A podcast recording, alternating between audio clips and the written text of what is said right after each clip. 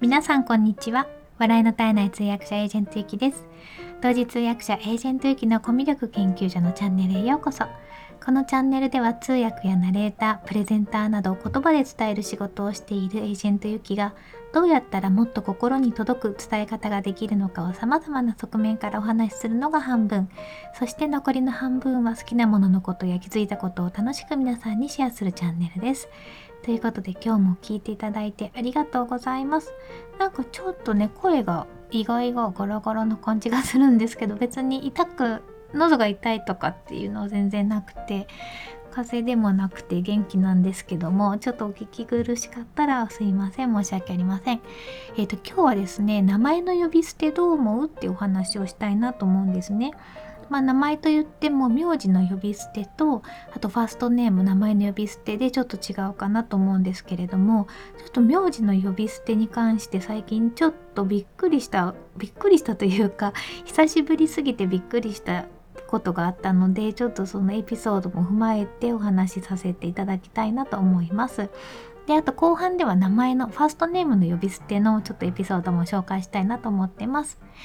えまずですね名字の呼び捨てなんですけれども先日ある会議があったんですね。でクライアントさん私と業務提携をしてくださっているあの会社さんの会議だったんですけれどもそこでは私はなんかあの通訳だけではなくて、まあ、チームの一員的な仕事働き方をしているんですよ。でそのまあチームとして外への提案っていうことで私がメインにしゃべるっていう感じだったんですね。でその外の方もチームの方も全員日本人なんですよ。で、えーと、その時にですねその一番 チームの偉い方から「えー、ではあのうちの〇〇から」って私の名字ですね〇〇からちょっと説明させていただきますっていうふうに言われてえ？っと思ってあまあでも確かに最近そういうのがなかったけど今までそうだったなっていうふうに、まあ、数年前までそういう状況にいたこともあったなと思ったんですよね。でその方は本当すごくいい方で私に対して普通に話する時はちゃんとさん付けでしてくれるんですけれどもあ確かに外部なかなかその外部に提案したりとかあのチームの一員としてっていうことはなかったので今まではそのチーム内でっていうことが多かったんで皆さんさん付けであの目上目下の人にも皆さんさん付けでつけるっていう文化のとこなんですけどそっか日本社会って外に対しての発信の時はあ名字の呼び捨てするんだったなってなんかちょっと本当に数年ぶりだったのでちょっとびっくりしたんですよね。まあ久しぶりすぎたっていうことかもしれないんですけども。それで、えー、基本的にはその海外の方がいらっしゃると名前で呼ぶことが多いじゃないですか。私の場合だと海外の方からは皆さん「ユキ」って言ってくださいますしそのチームというか、まあ、あのその中でお話をする日本人の方もあのもう私の名字言っちゃうとごちゃごちゃになるので「ユキさん」って言ってくださったりあとはまあ日本人の方だったら通訳さんとか通訳の方みたいな感じで言うことはあるんですけども名字の名前名字だけで呼び捨てってことあんまりないなと思います最近そのプロジェクト単位で仕事をしていると。で日本人だけの環境だと基本的には名字プラス名字プラスまあさんさん付けって感じかなというふうに思うんですよね。でそのこの間そのあの名字の呼び捨てがあったクライアントさんは実は私はだいぶ前に数年間社員として仕事をしていたのでまあそれほどなんかあのまあそういうこともあったなっていうぐらいに思ってまあそっかそっかっていうふうに思ったんですけどちょっともしかして今そういう何て言うのかなあの働き方が会社の中で初めからこう上司部下っていう形での働き方ではなくていきなりまあスキルを持ったスキルワーカーとしてチームを組んで仕事をするっていう風な若者も増えていると思うんですけれどもなんかそういう人だともしかしていきなり名字では呼び捨てされたらびっくりするかもしれないなと思いました。わかんないです。あの男性同士だとそういうの全然気にしないのかもしれないんですけどあの私の場合はちょっと最近本当になかったのでちょっとびっくりしたなっていうふうに思いました。でまた全然別のお話で名前の呼び捨てなんですけれども名前の呼び捨てに関してはこれはなんかね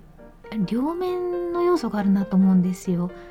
なんかえって思われる場合もそのネガティブな意味でのえって思われる場合もあるかもしれないんですけれども意外と親近感を持ってもらえたり距離が近くなったりっていうような感じになることも多いなと思ったんですね。でかなりあの稀有な例だと思うんですけど私のエピソードで言いますとえっとですね東京大学の名誉教授の方とかなり長い間一緒にお仕事させていただいたことがあったんですけどその方70歳超えてたんですね。70当時72から74ぐらいの時かな一緒に海外に出張に行かせていただいたり日本で打ち合わせしたりっていうことをしてたんですよ。でその方は日本だと全ての人にくんづけをするんですね。まあ、その時代のあの 大学の先生っていうことなので、まあ、全部名字プラスくんなんですよ。男性の偉い人に対してもあの女性の新入社員みたいな人に対しても全部くんづけなんですね。でいや面白いなと思って見てたんですけどその先生と一緒にまあ、その先生のお世話役みたいな感じで海外に出張に行ったんですよ。で2人だけじゃなくてあとあの事務局の方とかも何人かいらっしゃったんですけど海外に行った瞬間に私のことをおゆきって呼び出したんですよその先生が。70いくつの先生なんですけど。でもう完全に日本人の方なので 私結構びっくりしてえとか思ってなんかえなんか海外に来た瞬間恋人扱いみたいに ちょっと思ったんですけれども悪い気はしなかったんですよねその先生のことは別にあの、まあ、好きか嫌いかって言ったら嫌いではなくて、まあ、好きっていうか、まあ、尊敬してるっていうような感じはあったので別になんか悪い気はしなくてちょっとなんかえっていうちょっとなんか嬉しいえって感じだったんですよその時は。でその先生にあの、まあ、なんで急に海外に来たらファーストネームなんですかって聞いたらあの東大の,、まあ、あの定年を迎えてそれでまあ今一応肩書きとしては名誉教授だけど都内の女子大で女子大都内の都内の女子大で先生をしてるそうなんですね教授として。でゼミの学生の子たち二十歳ぐらいの女の子で1年目か2年目ぐらいは名前じゃなくて名字の呼び捨てでくんくんづけで言ってたらしいんですよ。そしたらすごい距離があったんだけど3年目ぐらいにちょっとテストしてみようと思ってファーストネームの名前で呼んだらしいんですよね。みんなのことをゼミのそしたらすごくいい関係になってゼミの雰囲気もすごく良くなったっていうのをおっしゃってたんですよ。それでまあ女性女の子女性の人で、まあ、ある程度あまりにもちょっと年上の方だとびっくりされちゃうかもしれないんですけれども自分から見てまあ子供か孫ぐらいの年齢だったら下の名前で呼んでみたりしてるらしいんですね。特にまあ海外に行ったりとか海外経験がある人に対しては大丈夫だろうって踏んでるみたいなんですけどもで私自身もなんかあの呼ばれて本当に嫌な気はしなくてでちょっとこう気持ちも近くなったんですよね。だからわからないですけどあの個人的にその受ける印象っていうのは違うかもしれないんですけども私の場合はその名字で呼び捨てにされるとなんかあまりいい気持ちはしないんですけども名前の呼び捨てだとあのちょっと嬉しく感じるなっていうふうに思いました。これはちょっと男性と女性の違いもあるかもしれないですしあとはその海外で住んでたかとか海外の方とお仕事してるっていうのがありなしでも全然違うかもしれないんですけどもまあちょっと私の経験から あの名前の呼び捨てだとどう思うっていうのをちょっと主観的に今日はお話をさせていただきました。え最後まで聞いていただいてありがとうございます。素敵な一日をお過ごしください。